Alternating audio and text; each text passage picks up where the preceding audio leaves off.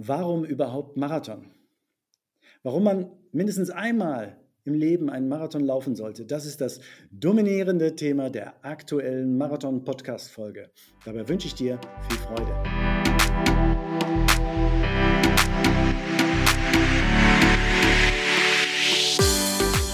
Der Marathon-Podcast. Franziska Dietz im Gespräch mit Andreas Butz.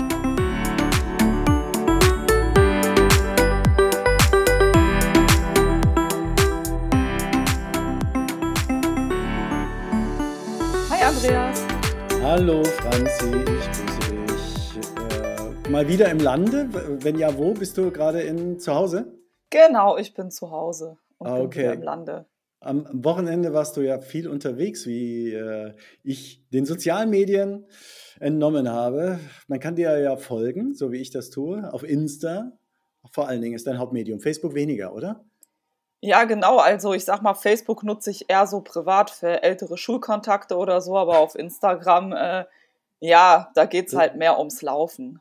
Okay, haben wir ja auch unten verlinkt, wie man uns auf Instagram und Facebook findet. Genau, dich, Äh, du nutzt ja eher Facebook, von daher ist das für dich dann vielleicht interessanter, je nachdem. Ja, ich wollte, ich, ich war gerade schon geschockt, als du gesagt hast, äh, Facebook nutze ich nur für älter. Nein, für Schulkontakte Ja, oder sowas halt. in, in Ordnung. Egal, was du gesagt hättest, wahrscheinlich jetzt äh, äh, immer zuge- äh, zugetroffen. Aber erzähl mal, was hast du am Wochenende gemacht? Frauenläufe. Macht das überhaupt Sinn? Und wenn ja, wo? Also ich fand's cool, ich mag ja Frauenläufe total gerne und ich war in Mannheim am Freitag und in Dresden am Samstag. Ähm, in Mannheim bin ich jetzt aber nicht selber mitgelaufen, da habe ich nur berichtet, aber es war eine richtig schöne Veranstaltung und da ist mir halt mal wieder aufgefallen, dass die Frauen alle super gut drauf waren. Also das heißt jetzt nicht, dass die nicht unbedingt irgendeine Zeit laufen wollten, da waren auch richtig schnelle dabei, ähm, die so fünf in 17 Minuten laufen oder 18 oder so, ne? Oh, oh, oh. Ähm, genau, das ist jetzt alles nicht eine super langsame Veranstaltung, aber mir ist aufgefallen, es hatte niemand schlechte Laune im Ziel. Alle sind durchs Ziel gelaufen, haben sich voll gefreut, haben sich ihre Medaille abgeholt, Bilder gemacht, Bierchen getrunken und ähm, Also ja, ich muss da also- reingrätschen, ich muss da reingrätschen. Ich habe das Prinzip Frauenlaufen noch nicht so richtig verstanden. Weißt du, manchmal äh, bekomme ich so Diskussionen mit, ja, und äh, so im Sinne von Klischee und, äh, und man Feminismus und Gender und was weiß ich was. Und alle Witze, die ich, die man machen kann, und wenn es nur einfach aus Spaß ist, über Frauen, die werden doch bei einem Frauenlauf tatsächlich erfüllt. Also ich, ich, ich sag dir jetzt mal, äh, wa- was ich damit meine. Wahrscheinlich kriegen wir jetzt eine Menge Post und wo die Leute über mich schimpfen, aber ich halte das aus. Ich war mal bei einem Frauenlauf in Köln, ja? ja, Und ich sah genauso wie du, nur glückliche Menschen, nur glückliche Menschen. Aber auf der Marathonmesse hatten die alle Einkaufstütchen dabei. Und da Mhm. waren jede Menge Proben der Aussteller, die da haben. Vom Waschpulver über Kosmetik, über Pülverchen und so weiter. Und äh, irgendwie so, ja, das war eigentlich, das waren nur Shopping Queens, auch wenn auf den Shirts Naturtalent stand. Ja, und dann hatten alle bitte noch dieses eine Klischee, alle rosa Shirts an. So nach dem Motto, ja, Jungs in blau, Mädels müssen natürlich in rosa laufen. Äh, macht das einen Frauenlauf aus, dass wir einfach ihr so sein könnt, wie es die Natur vorbestimmt hat? Also ich sag's mal so, jetzt bei in Mannheim tatsächlich gab's kein rosa Shirt. Das Shirt war schwarz Nein. komplett mit Oh. ein bisschen so lila, rosa irgendwas dran. Also das war jetzt nicht allzu weiblich, würde ich sagen. In Dresden gab's rote Shirts. Ah, Ähm, ich glaube, dass bei einem Frauenlauf sich die Frauen trauen anzumelden, die sich bei einem in Anführungsstrichen normalen Fünfer oder Okay. Zehner nicht trauen anzumelden, weil mir Das ist halt verstehe ich. aufgefallen, klar, es waren viele Schnelle dabei, aber es waren halt auch viele dabei, die ähm, gewalkt sind oder die wie oder sagen wir mal, die jetzt eine Statur hatten, die nicht unbedingt fürs Laufen geeignet war. Also viele, die halt zum Beispiel Okay. die 10 Kilometer in 80 bis 90 Minuten joggen, ja. Verstehe. Oder in Dresden waren das zwei Runden, da bin ich den Zehner gelaufen und da musste die Fünferrunde zweimal gelaufen werden und dann habe ich halt auf der letzten Runde ein paar Fünfer halt überrundet. aha, Was ja nicht super. schlimm ist. Nö. Ich finde das ja toll, dass die halt ähm, sich trauen mitzulaufen, aber ich glaube, diese Leute würden halt bei einem Lauf, wo Männer dabei sind, nicht mitlaufen, weil sie Angst haben, sich zum Klops zu machen. Also äh, das leuchtet ein, irgendwie ein geschützter Raum sozusagen. Genau, ja? und das glaube ich halt, weil da trifft man halt unheimlich viele Frauen, die halt wirklich, ähm, ja, jetzt nicht so super schnell sind oder vielleicht auch nicht so auf die Zeit gucken, die halt da mitlaufen wollen, Spaß haben Ja, und so weiter. Und in Frankfurt Gab war es denn auch genauso. Brötchen? Trotzdem nochmal. Gab es denn auch Ähm, Brötchen? Es gab in Mannheim ein paar Pröbchen. Also, was du jetzt noch im Kopf hast, das ist noch so eine ältere Women's Run-Serie von Ja. Barmer, wo das gestartet hat. Die gibt's halt nicht mehr. In Mannheim war das so, da hatte DM zum Beispiel einen Stand und klar, da hat man, konnte man an so einem Rad Ja. drehen und hat dann irgendwelche Ja, Goodies gibt's gekriegt ja und so. überall, ja. Aber Ja. genau, das gab's halt überall. Das war jetzt auch nicht mehr als auf einer Marathonmesse. Was da aber aufgefallen ist, klar, es hatte keiner schlechte Laune von den Frauen. Danach gab's noch was zu essen, zu trinken, dann so eine kleine Party im Ziel.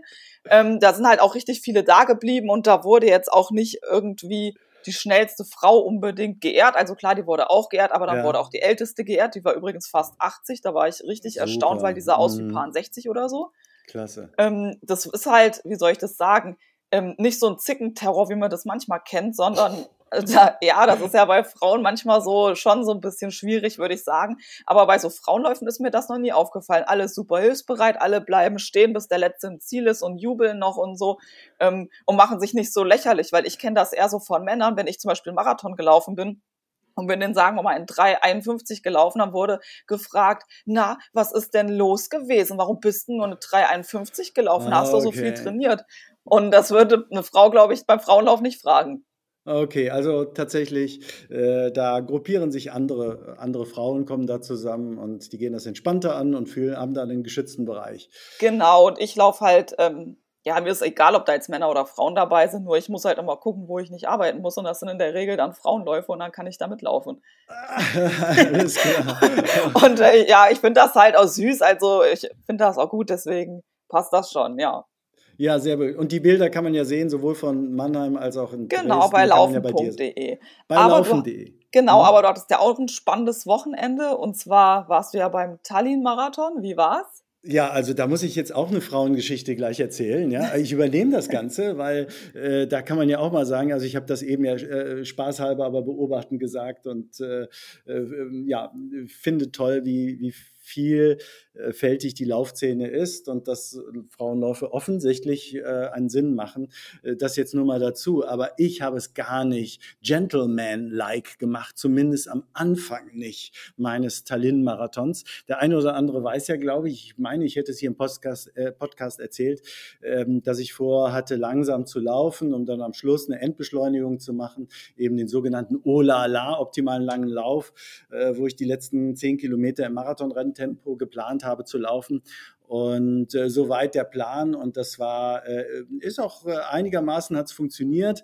Äh, aber als ich dann an der äh, Startlinie äh, stand, äh, war ich irgendwie gruppiert zwischen einem 330er Pacemaker, 345er Pacemaker und irgendwie, ähm, naja, bin ich dann doch, äh, habe ich mich zurückhalten können, äh, ein bisschen zu schnell vielleicht gelaufen, aber richtig schnell wurde es, als zwei Mädels von hinten vorbeikamen. Ja, so eine dunkelhaarige und eine blonde. Die blonde verfolgte offensichtlich die dunkelhaarige und die hatten ein etwas schnelleres Tempo äh, als ich. Ja, und nachdem es mir etwas schwer fiel, mich zurückzuhalten, habe ich gesagt, okay, ähm, die hatten, äh, dann äh, hängst du dich hinten dran. Ja, und dann habe ich mich so zwischen Kilometer 15 und Kilometer 24 habe ich mich von denen ziehen lassen. Ja, ich, ja, der Marathon-Guru, zwei Frauen äh, als äh, Windschutz genommen wir, und wir sind dann wie in der Polonaise hintereinander her und ich habe gedacht, die kriegen das schon gar nicht mit. Aber es war schön anzusehen für mich, die Mädels und gerade auch wie die Blonde hinter der Schwarzen äh, nicht überholen wollte, keine äh, Tempoarbeit machen, sondern die hat das genutzt. Jetzt kam die Verpflegungsstation Kilometer 24 und äh, warum weiß ich das noch genau? Weil ich habe drei Gels genommen, äh, an, eins geplant bei 24, 28, 32. Ab 32 wollte ich schneller laufen, so war mein Plan.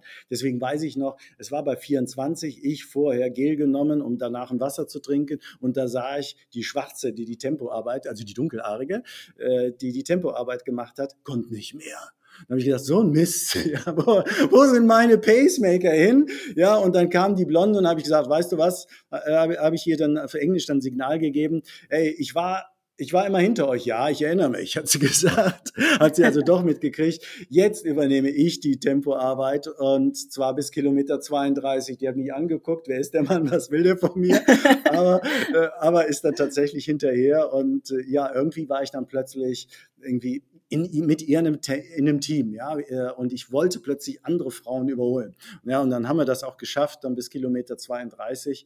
Bei Kilometer 32 gab es einen kurzen Dialog, äh, wo, ich, äh, wo ich dann mal nach hinten geguckt habe, habe hier ihren Namen gesehen und sie sagt, hey, äh, ich, ich habe gesagt, ja, ich bin Andreas, ich bin Aira und dann sage ich, ich muss jetzt weg. und dann hat sie gedacht, okay. und, und dann habe ich meine Endbeschleunigung gemacht, die einigermaßen gut geklappt hat. Sie ist, ist mir gelungen, aber nicht so schnell, wie ich eigentlich wollte, weil ich vorher schon dank der Mädels verleitet wurde, etwas schneller zu laufen. Und äh, was ich sehr schön finde, übrigens, ich habe über den, über den Tallinn-Marathon einen, einen, sehr langen äh, Artikel geschrieben, äh, weil Tallinn so geil ist und weil das so eine Wahnsinnsstadt ist und weil ich jedem empfehle, bitte fahrt da mal hin, weil da habt ihr, da habt ihr so viel zu erleben. Aber da habe ich diese Geschichte auch erzählt und die Geschichte hat ihr Finale gefunden dass die Aira mich auf Strava gefunden hat. Also wir haben uns nicht verabredet. Ich habe leider ja Gottes witzig. im Ziel nicht äh, verabredet, sondern äh, wurde dann abgeholt. Und äh, dann hat sie mich auf Strava gefunden und dann hat sie dann ihre äh, Kommentar unter meinem Posting geschickt. Hey, vielen Dank äh, für, äh, für, für, für den Push rund um Kilometer 30. Und das fand ich dann sehr schön. Und jetzt folgen wir uns und das war's. Das ist jetzt die ganze, meine, meine Frauengeschichte aus Tallinn, aber nur ein Teil der Frauengeschichte. Meine eigene Frau hat einen, auch einen Halbmarathon gemacht, das möchte ich jetzt auch mal erzählen, der war schon am Samstag. Und äh, das war nach einer kleinen Verletzungspause, war das für mich eigentlich noch mit das wichtigste Moment, äh, dass sie das geschafft hat und sehr, sehr glücklich ist, da wieder einzusteigen. Naja. Ja, das hat sie ja gut hinbekommen. Aber wie war das denn mit der Halbmarathonstrecke? Ist die ein Teil der Marathonstrecke oder komplett irgendwie was ganz anderes? Das Entscheidende ist darum, dass, also ein Teil der Marathonstrecke, aber äh, am Samstag. Das heißt, es ist ein genau. eigener Wettbewerb, äh, jetzt nicht nur integriert als Füllmaterial quasi, um Starter zusammenzukriegen, sondern am Samstagvormittag waren die Halbmarathonis, am Samstag nachmittags 10 Kilometerläufe, alles separates Rennen, alle separate äh, Medaillen, sehr schöne Medaillen und äh, mit einer eigenen Wertigkeit.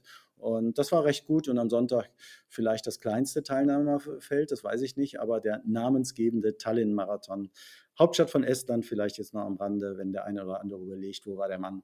Äh, ja, das war, ja, so kurz zusammengefasst, ausführlich. Äh, wir haben ja eigentlich ein anderes Thema. Ausf äh, wir sind schon zwölf Minuten am Plaudern. Ausführlich gibt es das Ganze eben gerne äh, im Blog. Ich verlinke den einfach und den Artikel zum Tallinn-Marathon. Genau, und du sammelst ja Marathons, läufst extrem viele Marathons. Und das scheint ja einen Grund zu haben. Deswegen erzähl doch einfach mal, warum man mal einen Marathon laufen sollte. Ja, also, äh, das, also ich, ich. Da fällt dir doch sagen, bestimmt super viel ein. Ja, unbedingt. Ich weiß gar nicht, wo ich anfangen soll, ja, und, und aus, mit welcher, mit welcher Perspektive, die Perspektive des, äh, des absoluten Anfängers oder die Perspektive äh, des, des Hobbyläufers, der schon viele Volksläufe gemacht hat. Äh, ich ich, ich denke mich einfach mal rein, ja. Äh, also das Besondere am Marathon ist, dass es etwas ganz Besonderes ist, was nur die wenigsten schaffen. Ja, einen Marathon zu laufen. Und auf der anderen Seite ist es auch besonders, dass es wirklich jeder schaffen kann. Also jeder gesunde Mensch, jeder herzgesunde Mensch insbesondere, kann einen Marathon schaffen. Und es ist für alle machbar, halte, denke ich, aber für die meisten doch unerreicht. Ja, also wenn ich jetzt mal überlege, wie viele Leute laufen, ähm, die, ich schätze, dass nur noch vier Millionen und immerhin vier Millionen Menschen äh, in Deutschland joggen. Ja, also die Zahlen, die ich kenne, die waren bei fünf, fünfeinhalb Millionen. Ähm, die sind aber was älter und die waren vor der Corona-Zeit. Und in der Corona-Zeit haben ganz viele leider Gottes mit dem Laufen aufgehört. Ähm, warum? Weil ihnen plötzlich die Motivation fehlte, weil ihnen die Wettkämpfe als Ziel fehlte. Ja, also ich brauche keinen Wettkampf, für mich ist das Spaß, aber es fehlte. Und deswegen gibt es äh, deutlich weniger. Aber lass es mal bei dieser 1 Million, 4 Millionen sein. 4 Millionen, die jetzt laufen, immer noch äh, äh eine Menge Leute. Ähm, also man ungefähr 5 Prozent der, der Deutschen laufen ungefähr. So, und von diesen 4 Millionen sind es, glaube ich, deutlich weniger als eine Million, die mal an einem Wettkampf teilnehmen. Also die eine Million, die kommen jetzt schon aus den guten Zeiten. Hm. Und von dieser eine Million nehmt das größte Teilnehmerfeld oder die größten Teilnehmer sammeln die ganzen Firmenläufe. Das heißt, in diese Firmenläufe, ich weiß jetzt, habe keine Zahlen von den Frauenläufen, weil wir es eben mal hatten, aber diese, diese Firmenläufe, die es im deutschsprachigen Raum gibt oder in Deutschland gibt, die haben, sammeln ungefähr so 300.000 Teilnehmer ein. 300.000 Teilnehmer auf jeden Fall. Also das ist schon eine Menge. Ja, also ich, das ist die meist gelaufen, also so rund um die fünf Kilometer ist die meist gelaufene Laufdistanz. Dann kommen die Zehner, äh, dann die Halbmarathonis und zu Höhepunkt der Marathonzeit waren es ungefähr 100.000 Deutsche, die im Jahr einen Marathon wenigstens laufen. Ja, und wenn man sich das einfach nur mal in Relation, in Prozenten versucht auszurechnen, äh, ja, 83 Millionen Deutsche, 100.000 maximal, vielleicht sind es auch nur 80.000, ja, dann könnte man das in Prozenten oder in Promille noch besser ausrechnen, äh, laufenden Marathon, obwohl es für jeden machbar ist. Allein diese Besonderheit finde ich ganz gut. Ja ich denke aber auch, dass es äh, für viele, die irgendwie anderen Gründen irgendwie das, äh, also nochmal grätsch ruhig rein, wenn du eine Frage hast, ne? sonst mache ich also hier als, als Solo-Programm gerne weiter, genau, weil wir fallen so viele Sachen gerne an, ja. Ne? Aber äh, ich denke aber auch, dass viele fangen ja mit dem Laufen an, einfach nur der Gesundheit wegen. Und das ist super. Und das ist für mich irgendwie so, dass als Trainer, als Gesundheitsexperte, als Menschen, als jemand, der Menschen in Bewegung bringen möchte, ist das auch der, der größte Aspekt, dass Laufen eben so gesund ist. Aber viele hören auch wieder auf. Und warum? Weil wegen der Gesundheit zu laufen, das, es gibt jetzt nicht so den Kick. Ja, ich laufe, um ein Kilo abzunehmen, ich laufe, um schlanker zu werden. Wenn das das Motiv ist, ist super. Ja, aber, aber als Ziel ist es vielleicht geiler zu sagen, ich laufe beim Silvesterlauf, ich laufe in, ja, in meiner Region, ich laufe in Frankfurt den Spiridon Halbmarathon, ich laufe in Köln den Marathon, so Ziele zu nehmen, die dann möglicherweise noch eine, etwas mit einem machen, wo man sagt, boah, wenn ich das schaffe, dann gehöre ich zu den wenigen, die das schaffen.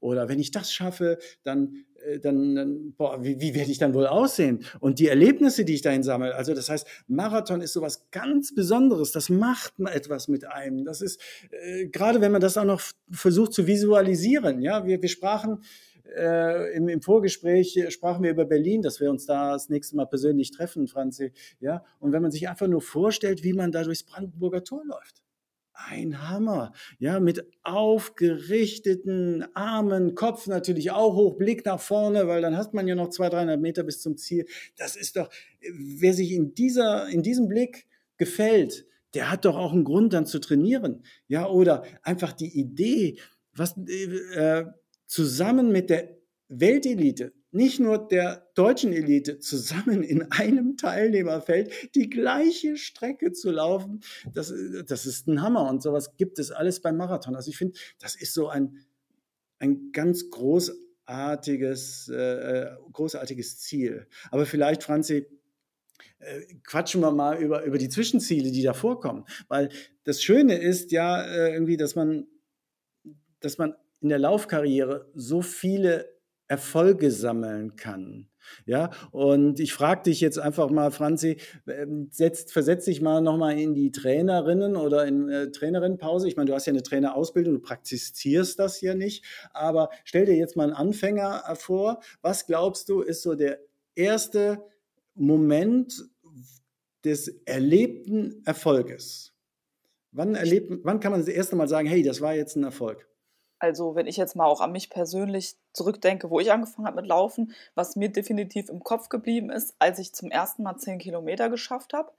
Die bin ich noch nicht mal am Stück gerannt, sondern mit Pausen zwischendurch, aber irgendwie so 10 Kilometer. Oh, wie krass. Das war irgendwie so in meinem Kopf richtig gut, wobei ich jetzt aus Trainersicht eher sagen würde, wenn ich jetzt einen Athleten habe, der anfängt mit Laufen, jeden Meter, den er weiter schafft, ist ja schon Erfolg und jedes Training und immer, wo er halt dranbleibt. Das muss ja noch nicht mal ein Wettkampf sein, aber wenn er vielleicht 40 Minuten am Stück laufen kann, wäre das ja schon perfekt.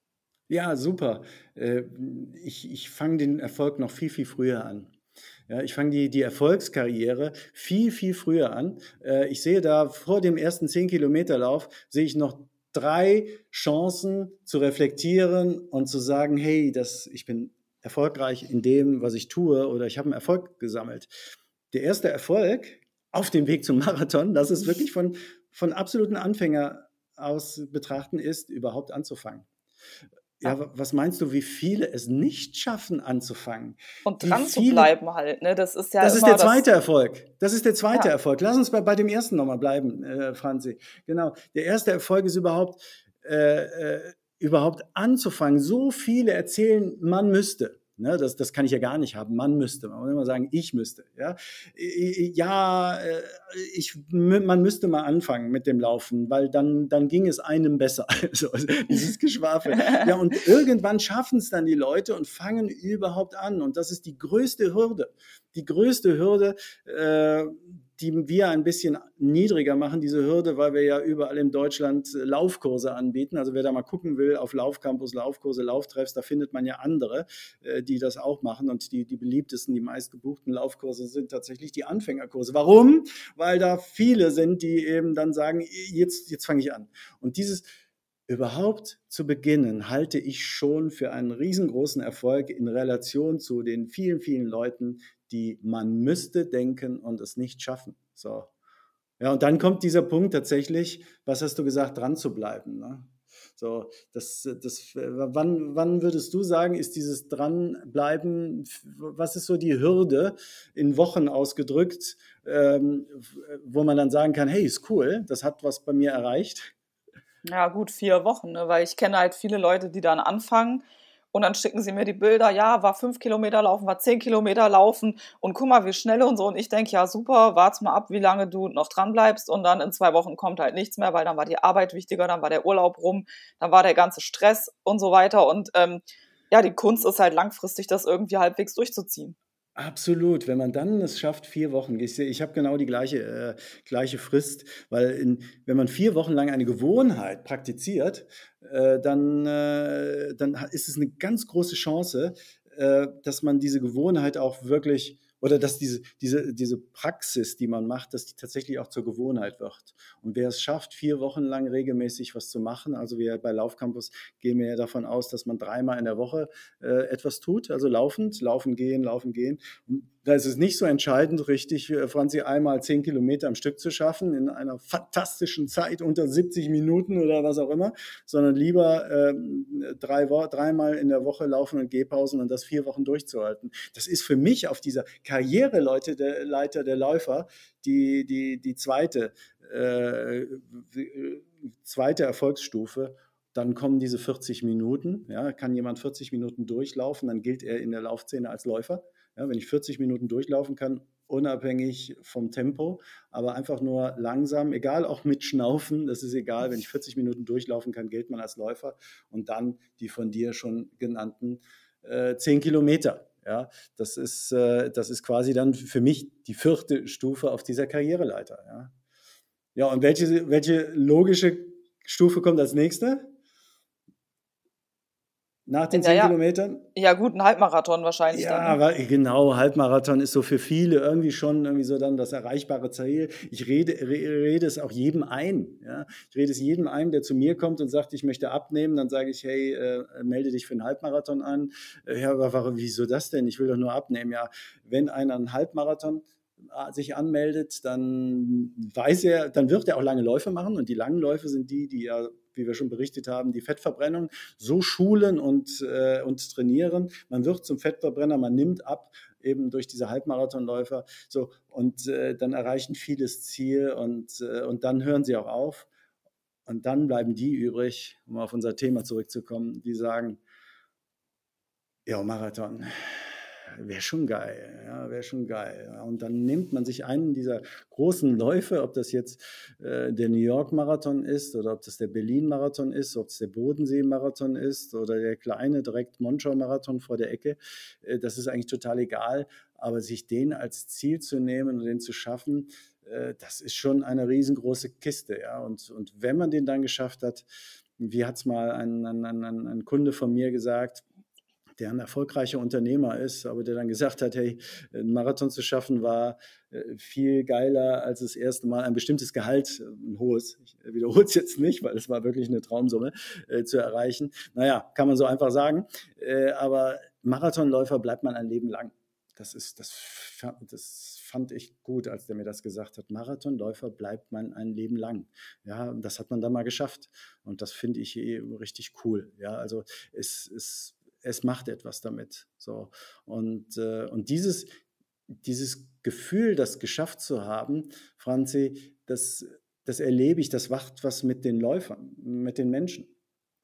Ja, der, ähm, der, der, der Tomburo, ich, sagt dir der Name Tomburo etwas, Franzi? Ja. Ja, der war, also kennengelernt habe ich ihn, da war er noch Tagesthemenmoderator, Moderator. Oh. Jetzt ist er seit vielen Jahren ja WDR-Intendant. Ähm, hat gesagt, bei ihm war so dieser Moment ähm, dessen, was ich jetzt beschreibe, bei seinem ersten Kilometer, 30 Kilometer Lauf. Der ist früher einfach nur gejoggt, so wie andere auch, seine vier, fünf Kilometer und er hat es irgendwie äh, lästig empfunden, das Laufen, hat das nur aus Kopfgründen gemacht, weil man muss ja was, man muss ja was tun für die Fitness. Da ist es wieder dieses Okay, Mann. dann laufe ich 30 Kilometer. Ja, nee, und dann hat, die, dann hat, hat er damals mit dem damaligen Außenminister Joschka Fischer sich zum Laufen in New York verabredet, in Washington verabredet und äh, dann, äh, der war damals sehr fit und der war auch Marathonläufer und äh, ja, und dann hat er, äh, hat er, äh, hat er zum Joschka Fischer dann joggend gesagt, hey, boah, Marathon laufen, das könnte ich nicht. Ne? Und dann hat der Joschka Fischer gesagt, ja, du bist zu dick. so, bam, ja, so. Und dann hat er gesagt, ich bin eigentlich zum Marathonläufer geworden aus Trotz. Ja, weil der das gesagt hat, dem zeige ich so. Und das war jetzt der Anlass zu laufen, aber sein besonderer, äh, ein besonderes Erlebnis hatte er bei seinem ersten 30 Kilometer Lauf. Und dann hat er gesagt, wenn ich, wenn ich 30 Kilometer schaffe, obwohl ich noch vor einem halben Jahr oder dreiviertel Jahr nur fünf Kilometer laufen konnte, Schritt für Schritt kann ich alles erreichen. So, Schritt für Schritt kann ich alles erreichen. Und diese, diese Idee hat diesen Gedanken, hat äh, Tomburo, äh, kann man auch nachlesen, ich habe ja das Buch geschrieben, Schwitzen für Erfolg, in Laufschuhen Karriere gemacht, äh, Karriere machen, da habe ich das, vieles von ihm geschrieben. Diese Idee, Schritt für Schritt kann ich alles erreichen, hat er in sein auch berufliches Leben mitgenommen. Das heißt, er, dieses für die meisten Menschen unerreichbare Marathon kann ich schaffen, wenn ich diszipliniert bin, wenn ich einen Plan habe, wenn ich Zwischenziele habe, wenn ich das konsequent angehe, wenn ich es auch versuche, ja, der auch ein Marathon beginnt ja mit dem ersten Schritt, ja, auch das Training beginnt mit dem ersten Schritt. Und bei Kilometer 30 ist ihm bewusst geworden, was er schon geschafft hat. Und da war der Marathon danach eigentlich nur noch das Sahnehäubchen oben drauf und aber die Erkenntnis, so wer Marathon laufen kann, der, der kann auch in anderen Bereichen erfolgreich sein. Aus diesen selbst erlebten Erfolgen. Ja, also ähm, der, der, der, der na, Mehmet Scholl so, war mal Fußballspieler bei den Bayern und dann Kommentator im Fernsehen für über Fußball, hat irgendwie mal gesagt, auf die Frage hin, warum holen sich manche Menschen, äh, Mannschaften so Aufbaugegner, die deutlich schwächer sind als alle anderen, hat er gesagt, ja, erfolgreich wird man durch selbst erlebte Erfolge. So ähnlich, zumindest habe ich so zusammengefasst. Erfolgreich wird man durch selbst erlebte Erfolge. Und äh, deswegen habe ich auch eben diese Erfolgskarriere mal aufgeschrieben, weil das Laufen bietet so viele Möglichkeiten, Erfolge zu sammeln, die mit einem etwas machen. Und der Höhepunkt der Läuferkarriere ist aus meiner Sicht diese Marathon, diese 42,195 Kilometer. Wer die geschafft hat, der ist nicht nur fit, der ist nicht nur ausdauernd, gilt nicht nur als diszipliniert, sondern der hat sich selbst bewiesen, dass er oder sie etwas äh, Besonderes schaffen kann, was eben viele nicht schaffen. Und ich glaube, das bleibt man dann eben ein Leben lang und diese Erfolge und das Selbstbewusstsein, das nimmt man mit, auch in andere Lebensbereiche. Das finde ich, finde ich so wertvoll daran. Ja. Und ich glaube, auch wenn man jetzt einmal einen Marathon gelaufen ist, klar, der bleibt, aber der Lifestyle bleibt halt auch, selbst wenn man nie wieder bei einem Marathon an der Startlinie steht aus irgendwelchen Gründen, man bleibt ja in der Regel trotzdem am Laufen, weil man dann ja doch eine gewisse Freude dafür hat. Also hat man, geht ja doch wieder ein gewisser äh, gesunder Lebensstil mit einher. Ähm, ja, das setzt sich ja so weiter fort, würde ich sagen. Ja, bei den, das ist das, was wir zwei uns wünschen. Das war bei dir so, das war bei mir so. Und äh, das setzt aber voraus, dass man sich vorher gut vorbereitet hat. Es gibt ja auch die Leute, die sich nicht so gut vorbereiten und den Marathon dann trotzdem schaffen, aber die leiden dann beim Marathon. Möglicherweise äh, sind die dann eine Kilometer, äh, eine Stunde, anderthalb, sind die dann nur noch am Gehen äh, und äh, haben keine gute äh, Form, haben möglicherweise dann auch muskuläre Probleme und sagen dann, ja, geschafft ist es, aber, äh, aber die, die haben dann natürlich nicht die Freude erlebt. Ja. Nee, aber also, die haben ja dann vielleicht trotzdem Freude, wenn sie danach locker zehn Kilometer durch den Wald joggen, dreimal die Woche. Ja, wenn sie ne, dann So sagen, würde ich das sehen, dann ist es wieder besser als derjenige, der halt überhaupt nichts macht. Ja, da hast du natürlich recht. Ja, ich fände es schade, wenn man dann aufhört, sondern ich wünsche, alle machen das so, wie du es gesagt hast äh, und, äh, und, und bleiben dann tatsächlich bei. Sagen möglicherweise, einmal Marathon, okay, äh, muss jetzt nicht mehr, aber jetzt bleibe ich 10 Kilometer oder Halbmarathonläufer oder ich will gar keinen Volkslauf. Wobei ich denke, der erste ist ja überhaupt nur zum Üben. Ja? Der, der zweite zum Bessermachen und die Zeit, die eine persönlich für einen wertvolle Zeit, kann man dann beim dritten Marathon laufen. Ja, also man trainiert natürlich beim ersten Marathon auch auf irgendein Zeitziel hin. Ob es jetzt die vier Stunden 4,30 ist oder 4,45, egal welche Zeit wir uns jetzt überlegen. Also Stunden, äh, nicht Pace. Ja, für den Marathon ist eigentlich ganz egal, äh, dass man irgendwie einen Fokus hat, aber es kommt eigentlich darauf an, was man dann eben äh, äh, äh tatsächlich nicht äh, erreicht. Beim zweiten Mal versucht man Dinge, die man definitiv falsch gemacht hat, wo man weiß, dass man sie falsch gemacht hat, besser zu machen. Und beim dritten Marathon, von mir aus nach einem Jahr, da geht es dann darum, mal zu gucken, was steckt in mir eigentlich drin und dann wirklich mal all in zu gehen und zu kämpfen.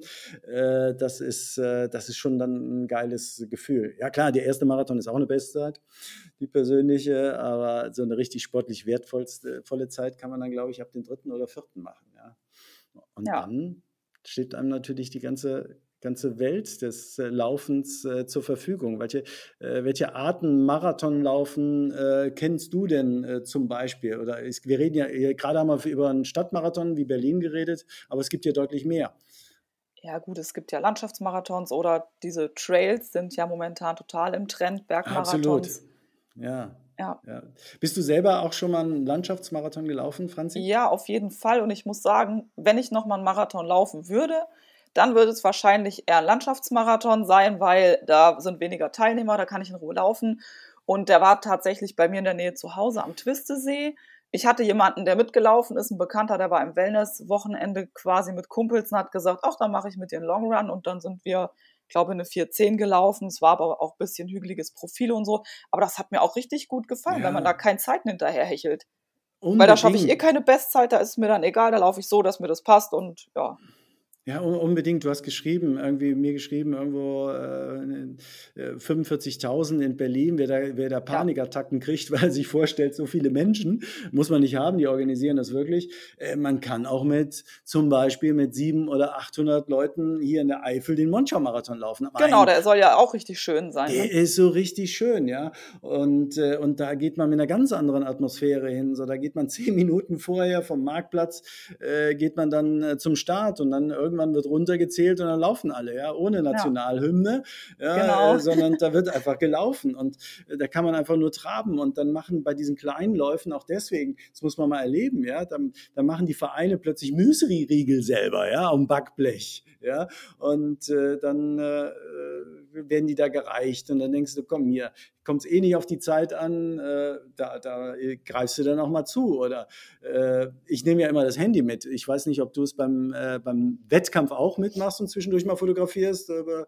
nee, äh, das schaffe ich nicht. Also während, nee, wirklich nicht. Also während ich jetzt äh, einen Wettkampf laufe, da habe ich vielleicht das Handy in der Tasche, weil ich nicht weiß, wohin damit oder so, aber ich mache damit eigentlich nichts. So, also ich mache immer die Gegenfotos. Jetzt Tallinn-Marathon habe ich natürlich die Verpfleger fotografiert und so weiter zwischendurch, also an den Verpflegungsstationen die Verpfleger.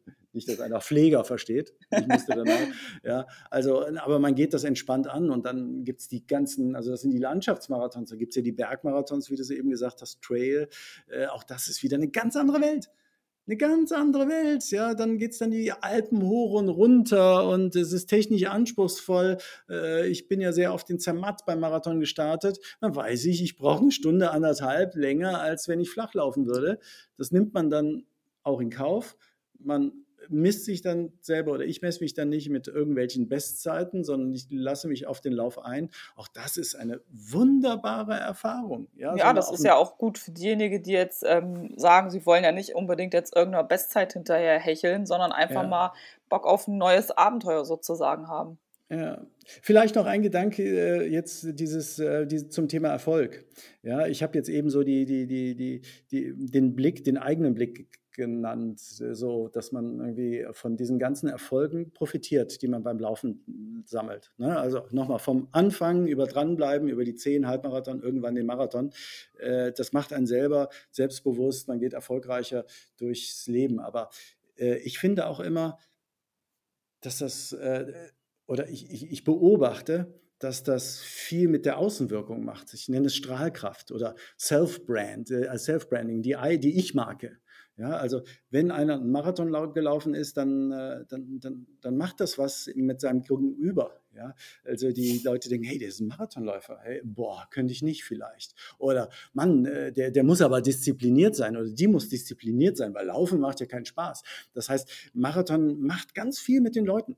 Auch deswegen in der Wirtschaft wird sehr gerne Marathon gelaufen, äh, weil Journalisten damit, du bist ja selber Journalistin, was anfangen können. Ja? Also wenn einer sagt hier, ich spiele in der äh, zweiten Bundesliga Tischtennis, super, ja, auch toll, zweite Bundesliga, aber dann geht kein, geht kein Kopfkino los. So, aber wenn du sagst, du bist mal einen Marathon in vier Stunden oder fünf Stunden gelaufen, dann heißt es, boah, der oder die muss diszipliniert sein, zielstrebig, ausdauernd sowieso. Und deswegen liest man auch im Wirtschaftsteil oftmals äh, die Marathonläuferin und Vorständin des Unternehmens und so weiter, äh, weil das irgendwie bei den Lesern und bei den Journalisten vorher irgendwie ein Kopfkino auslöst. Also das heißt, Marathon auch deswegen laufen, weil es irgendwie die Ich-Marke tatsächlich pflegt, Marathonläufer, Marathonläuferin, äh, bleibt man ein Leben lang und man hat auf jeden Fall immer ein schönes Thema, ja.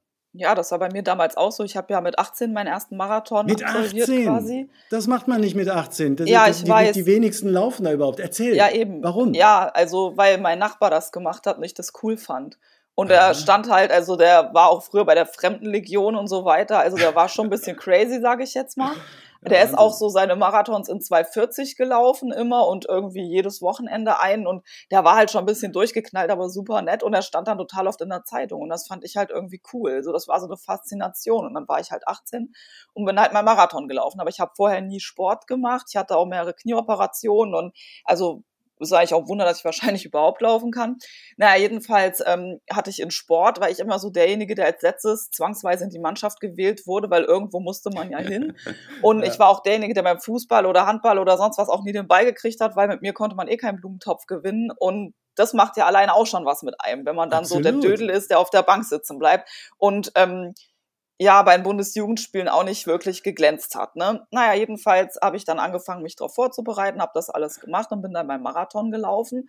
Und auf einmal hatte ich in meiner Klasse ein total hohes Ansehen, weil ja. ich war tatsächlich natürlich dann auch schneller als viele bei diesem Cooper-Test und so weiter, da war ich ja längst nicht so schnell wie heute, aber da konnte ich halt trotzdem meine 15 Punkte einfahren. Geil. Und die anderen haben mich ganz anders wahrgenommen auf einmal. Nicht mehr so wie der Dödel, der das eh nicht drauf hat, sondern, oh, die Marathonläuferin, krass. Ja. Und da erinnere ich mich noch an was. Ähm, ich war in Mathe halt eine ziemliche Niete, war froh, wenn ich keine sechs geschrieben habe im Prinzip, weil ich das ich habe da echt nichts kapiert in der Oberstufe und da war mein Vater am Elternsprechtag in der Schule und mein Mathelehrer hat halt gesagt, ja, ähm, ich würde nichts durchhalten und ich müsste mich einfach mal zusammenreißen und so. Und da hat mein Vater nur gesagt, Entschuldigung, meine Tochter läuft Marathon, da wollen Sie mir doch nicht erzählen, dass die nichts durchhalten kann. Äh, und dann wusste mein Lehrer halt auch nicht mehr, was er dazu sagen soll. Äh, aber eine schöne Geschichte, ganz, ganz besonders. Erstmal so früh zu laufen, finde ich super. Und du hast genau diese beiden Dinge auch bestätigt. Auf der einen Seite äh, äh, hat dieses Erlebnis dich stärker gemacht. Du hast dich manchmal wie ein Dödel gefühlt oder vielleicht unwohl, weil du als Letzte gewählt wurdest, ja. wie du so charmant erzählt hast. Auf der anderen Seite äh, hast du erst von der Strahlkraft äh, erzählt, die dein Nachbar hatte, wo du gesagt hast, boah, ja, Wahnsinn, Marathon. Und irgendwann haben dann die Leute dich irgendwie deiner Strahlkraft Strahlkraft wegen irgendwie ganz anders gesehen. Ja, also auch das, glaube ich, eine richtig schöne, äh, schöne Geschichte. Äh, ja, zu unserem Thema dieser Folge war, warum man äh, unbedingt mal einen Marathon laufen zu sollen. Äh, ja, das imponiert ja jedem, auch beim Vorstellungsgespräch, egal wie alt man jetzt ist, dann fragt der Chef, ja, was haben Sie denn für Hobbys? Und dann habe ich immer gesagt, naja, so viele Hobbys habe ich nicht, weil ich laufe Marathon, das ist zeitintensiv und ähm, ja, da habe ich jetzt nicht so viel Zeit und Bücher lesen ist jetzt für mich kein Hobby als Beispiel. Und dann hat er gesagt, oh krass, Sie laufen Marathon. Also egal welcher Chef, das war immer so. Ja, also auch das ein richtig schönes, es ist ein Teil äh, tatsächlich der, nochmal, der, der, der eigenen Vita. Marathon laufen bleibt man ein Leben lang und das können die Leute irgendwie äh, fassen oder äh, oder auch nicht fassen. In der Regel ist es aber positiv behaftet. Also insofern, ihr Lieben, ob Tallinn, Monschau oder Berlin, lauft mindestens einen Marathon, wo ihr gute Trainingspläne bekommt. Wisst ihr ja hoffentlich bei Laufcampus und wer mal zum Einstieg ein Marathonseminar machen möchte, der hat zweimal im Jahr die Chance dazu. Ich kann es nur empfehlen. Immer vier Monate lang vor der jeweiligen Saison, also das nächste Mal im Dezember, dann wieder im Juni das als kleiner Commercial-Blog. Und äh, ja, würde mich freuen, wenn wir uns da mal persönlich sehen. Aber wir haben ja noch ein Thema. Wir kommen gleich zu den Fragen aus der Laufszene. Uns haben ja auch wieder richtig viele Fragen aus der Community erreicht und ja, ich habe mir die Fragen mal angeguckt. Aus manchen werden wir eine separate Folge machen, aber ich okay. werde jetzt eine Frage vom Hendrik aus Stade aufgreifen. Hendrik aus Stade, ja, hast du gesagt? Genau, aus Stade. Okay. Mhm, das ist bei Hamburg, glaube ich, oder? Genau. Mhm. Und er fragt sogar uns beide, und zwar, welche Trainingsansichten wir bei unseren Uhren nutzen. Oh, das ist ja spannend. Fang du an. Ja, also ich ähm, nutze eine Uhr von Garmin. Okay. Und ähm, ja, ich habe die so eingestellt, dass ich, wenn ich jetzt quasi drauf gucke, dann sehe ich die Zeit, die verstrichen ist, die Kilometer, die ich gelaufen bin und die Durchschnittspace, also auf der gesamten Strecke. Ähm, das ist so das, was ich mir da eingestellt habe, weil wenn ich jetzt Intervalltraining mache, dann mache ich das im Stadion, da stoppe ich dann sowieso alle 200, 400 oder was ich halt für Intervalle mache. Und ähm, ja, also diese, das ist eigentlich die Einstellung, die für mich am besten passt. Aber hast, nutzt du nicht mehrere Trainingsansichten? Hast du quasi, wie die meisten nutzen eine, so klang das jetzt gerade. Also ich kann auch weiter wischen. Auf dem nächsten Blatt habe ich mir dann halt eingestellt die aktuelle Pace. Wobei, wenn ich ein ganz gutes Gefühl habe, ähm, gucke ich da jetzt nicht so drauf, weil wenn das GPS vielleicht mal nicht so richtig funktioniert, ist das sowieso Schall und Rauch. Aber klar, das ist die nächste Trainingsansicht und dann kommt eben nochmal der Puls auf einem separaten Blatt. Nur wenn ich das ständig auf die Netzhaut gebrannt kriege, werde ich wahnsinnig. Ähm, deswegen suche ich mir das dann lieber separat aus, wenn ich das sehen will. Wenn du das sehen willst. Äh, ist ja witzig. Also deswegen cool, dass Hendrik uns beide gefragt hat, weil ich, ich mache es anders. Ne? Ich mache es anders als du. Äh, ich, äh, ich nutze Polar übrigens, ja. Mhm. Die aus, ja, als großer Romantiker, ich habe mit Polar meine Laufkarriere gestartet und ich werde sie in 70 Jahren wahrscheinlich auch mit Polar beenden. Ähm, und ja, ich ich habe mehrere Trainingsansichten und für mich die wichtigste, im Gegensatz zu dir, steht da auf jeden Fall zweimal der Pace, Pace drauf und zweimal auch Tempo. Warum? Also ich habe quasi vier geteilt. Kannst du das irgendwie so ungefähr vorstellen? Also oben, ja. unten und in der Mitte zwei. Ja, also ja, kann gut, man ich ja habe so, in der Mitte eins, du hast in der Mitte zwei. Genau. Genau, also du hast ja. diese drei, genau. Und ich habe oben und unten immer aktuell. Also oben jetzt äh, zum Beispiel der aktuelle Puls ist für mich das Wichtigste. Ja, das, was du gerne mhm. ausblendest und sagst, da wirst du kirre, ja, ist für mich das äh, Wichtigste, weil Trainingssteuerung also, äh, nach der Laufcampus-Methode heißt viel Puls laufen. Also tra trainiere ich das ja. Ich will ja nicht nur Marathons laufen zum Sammeln, wie viele, sondern auch ab und zu mal richtig schnell sein. Also dann darf ich weniger Trainingsfehler machen. Also Puls oben oben, Pace unten und dann die jeweiligen durchschnittlichen Werte äh, habe ich dann in der Mitte. Also den Durchschnittspuls und die Durchschnittsgeschwindigkeit. So, und die Geschwindigkeit ist für mich das absolut Unwichtigste. Also ja, Interesse halber. Aber wie heute Morgen zum Beispiel, ich veröffentliche übrigens alles auf Strava, äh, alle Trainingseinheiten. Heute war die Aufgabe mittlerer Dauerlauf. Und dann bin ich eben eine Stunde lang im mittleren Dauerlaufbereich gelaufen und dann wird dieser Bereich ist bei mir, glaube ich, zwischen 37, 137 und 145 so ungefähr.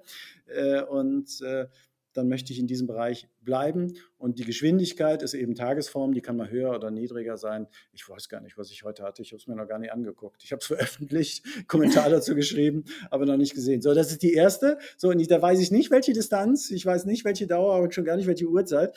Dann habe ich noch eine zweite Trainingsansicht. Äh, da gucke ich mir, die nutze ich fürs Tempotraining. Also ich weiß nicht, wie du es machst beim Intervalltraining. Aber ich habe da zweimal, zweimal quasi eine, eine, eine Rundenzeit drin und meine Herzfrequenz. Also die, die obere Angabe ist jetzt wieder äh, die letzte Runde, damit ich weiß, wie schnell war ich beim letzten Mal. Also wenn der Trainingsplan jetzt sagt, äh, du musst äh, auf 400 Meter äh, zwei Minuten laufen, äh, dann sehe ich da eben eine Minute 58 oder zwei Minuten zwei als Beispiel, kann mich also wieder sortieren. Dann ist die laufende die laufende Runde ist eben beim Rennen nicht so spannend, weil ich gucke mir das ja erst am Schluss an, wenn ich dann die Rundenzeiten nehme. Aber zum Beispiel für die Pause, wenn ich dann weiß, die Pause, du machst alle 60, äh, 60 Sekunden, machst 60 Sekunden Pause, dann kontrolliere ich einfach, okay, noch 40, äh, noch 40, noch 20, noch 5, 3, 2, 1, dann starte ich wieder und dann kann ich dann eben, achte ich eben darauf, dass ich dann äh, ähm, ja, die Pausen immer gleich lange mache und äh, ja, und dann habe ich die untere, die dritte Ansicht ist wiederum die Herzfrequenz, ja, weil ich an der Herzfrequenz auch erkennen kann, ähm, wie, äh, wie erholt ich gerade bin. Ja, und möglicherweise stelle ich dann fest, dass diese eine Minute, die ich jetzt als Beispiel genannt habe, für eine gute Erholung gar nicht ausreicht, weil es zum Beispiel gerade in Deutschland ist ja wieder eine Hitzewelle, äh, weil es vielleicht äh, besser wäre, anderthalb oder sogar zwei Minuten Pause zu machen. Das ist nochmal eine kleine äh, kleine Sicherheit. Also das sind meine wichtigsten. Dann gibt es eine dritte Ansicht, die ich dann auch mal brauche mit, äh, mit Distanz, mit Höhenmeter, wenn ich in der Eifel unterwegs bin, hoch, runter und so weiter. Äh, aber meistens äh, reichen mir die ersten beiden Ansichten. Ja, spannend, ne? jeder hat so Hightech am Handgelenk und jeder macht irgendwie was anderes und die wichtigsten Daten. Also wir zwei müssen auf jeden Fall nochmal joggen gehen, Franzi, und dann rede ich dir ein, dass du in Zukunft den Puls viel mehr magst, als du es aktuell jetzt magst. Ja gut, das Problem ist, dass mich jede Art von Pulsmesser nervt. Also wenn du das einrichten kannst, dass es möglich ist, meinen Puls ohne Pulsmesser zu messen, dann wäre das alles kein Problem. Oberarmsensor? Der, der nervt. der, der, nervt? Okay, alles klar. Also das ist ein größeres Thema. Aber genau. du kommst ja offensichtlich gut klar damit, du bist ja sau fit. Prima. Ja, Hendrik, das war eine richtig coole Frage. Vielen Dank dafür. Und falls die anderen auch irgendwelche Fragen bezüglich Training, Marathon etc. haben, könnt ihr uns natürlich einfach schreiben. Es gibt aber auch die Möglichkeit, Andreas persönlich zu treffen in den nächsten Wochen. Andreas, wo bist du? Ähm, bevor wir es vergessen, Franzi, äh, ich gebe Antwort gleich, die zu schreiben an podcast.laufcampus.com. Ja, glaube ich, dann äh, die Genau, die da könnt ihr hinschreiben, zu Fragen stellen, genau. Und wann kann man okay. persönlich fragen? genau, ja, äh, ich hab, äh, bin jetzt in, auf zwei Marathonläufen im Einsatz. Das heißt, äh, bei dem einen laufend, bei dem anderen vor allen Dingen äh, auf der Expo. Ähm, ja, Berlin-Marathon, für mich äh, alljährlich fast eine Pflichtveranstaltung. Da trifft sich die Laufszene, da ist die eine riesengroße Expo wieder und ich bin äh, zum dritten Mal dabei, äh, eben äh, im, bei meinem Partner Erdinger Active Team in der Lounge ähm, berate ich die Leute, halte ein bisschen Händchen, schwitzige Händchen und gebe da die letzten Tipps, die dann sind, ja, wie soll ich, schnell soll ich denn angehen? Also Thema der letzten Podcast-Folge und was, was trinke ich und wie, was ist, wenn ich in der Nacht schlecht schlafe oder was weiß ich, was das noch für Fragen kommen, sind immer andere. Und da bin ich sehr happy. Also wer mich da treffen möchte, äh, in der Lounge von Erdinger Active, ich werde am Freitagnachmittag da sein und äh, am, äh, äh am Samstagvormittag einfach nach mir fragen. Ich lotse euch da einfach rein. Also ich hoffe, dass das funktioniert. Aber die vielen Mitglieder im äh, Erdinger Active Team, die kommen sowieso rein und die Mitglieder im Team Laufcampus Club findet ihr auch auf der Laufcampus Seite, die kommen auch rein. Also und diejenigen, die weder noch sind, bitte einfach nach mir fragen und äh, dann fände ich das richtig cool. Bist du eigentlich auch in Berlin, äh, Franzi? Ja, ich bin auf jeden Fall in Berlin und hoffe, dass ich auch es schaffe, auf die Messe zu kommen. Bock hätte ich auf jeden Fall drauf. Ja, du hast ja ganz viele Termine. Für euch ist das immer so ein, äh, für, für dich und Norbert, das ist, das ist ein, wir, äh, ja, eine Ansammlung von Terminen, ne? von Pressekonferenzen und Athletentreffen und so weiter und eure Partner betreuen. Ja? Ist das richtig? Genau, also im Endeffekt, äh, ja, ist ja Berlin wirklich sehr vielseitig und wenn man halt darüber berichtet, dann ja, es schon, sind halt super viele Termine, aber die Messe ist eigentlich Muss und ja, ist halt super. halt cool, um Leute zu treffen. Deswegen freue ich mich auch schon drauf und will auch unbedingt kommen. Also wie wir vorher besprochen haben, äh, ich bin verlässlich da, du versuchst es zu schaffen. Freitagabend oder Samstagvormittag kann man uns vielleicht möglicherweise genau. beide treffen bei, bei, bei Erdinger Active. Und dann ähm, eine Woche später ist der äh, Köln-Marathon, diesmal mit deutscher Meisterschaft. Ja. Wirst du da auch aktiv sein? Na klar, auf jeden Fall. Ich werde nicht laufen, aber wieder drüber berichten. Freue ich mich auch schon richtig drauf, weil Köln ein total cooles Event ist. Auf der Messe ja. werde ich auf jeden Fall mit von der Partie sein. Super. Ja. Und da äh, plane ich äh, bei Puma zu sein. Ja, äh, heute kurz mit Ihnen äh, äh, Kontakt gehabt, weil ich werde da ja auch einen Puma-Schuh laufen, den, äh, äh, wie, wie, heißt der denn, so einen langen Familiennamen hat der Puma äh, Nitro Deviate Elite 2, glaube ich. okay. ein geiler, ein geiler Carbon-Schuh und wer Lust hat, mit mir über diesen Schuh zu philosophieren, äh, den lade ich ein Donnerstag, äh, am Freitag 18 Uhr auf der Köln Marathon Messe, also auf der Expo, oder eben am Samstag um 12 Uhr. Ja, also da werde ich nicht die ganze Zeit sein, sondern ich nehme mir vor, äh, mit euch, mit meinen Kontakten dort dann darüber zu reden und äh, ja, äh, und eure Fragen zu beantworten und mal zu gucken, für wen macht das Sinn? Für, nur für Mittelfußläufer oder auch für äh, Lang Fersenläufer, für Schnelle, für Langsame? Muss man damit trainieren? Was kostet so ein Quatsch?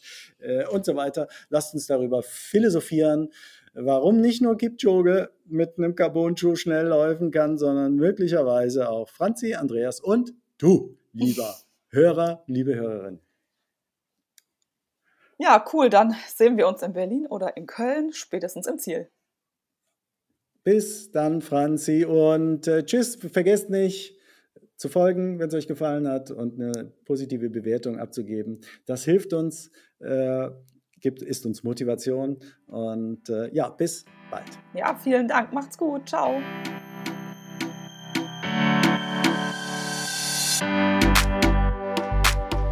Der Marathon-Podcast. Franziska Dietz im Gespräch mit Andreas Butz. Du möchtest keinen weiteren Marathon-Tipp verpassen? Dann folge uns und aktiviere jetzt die Glocke.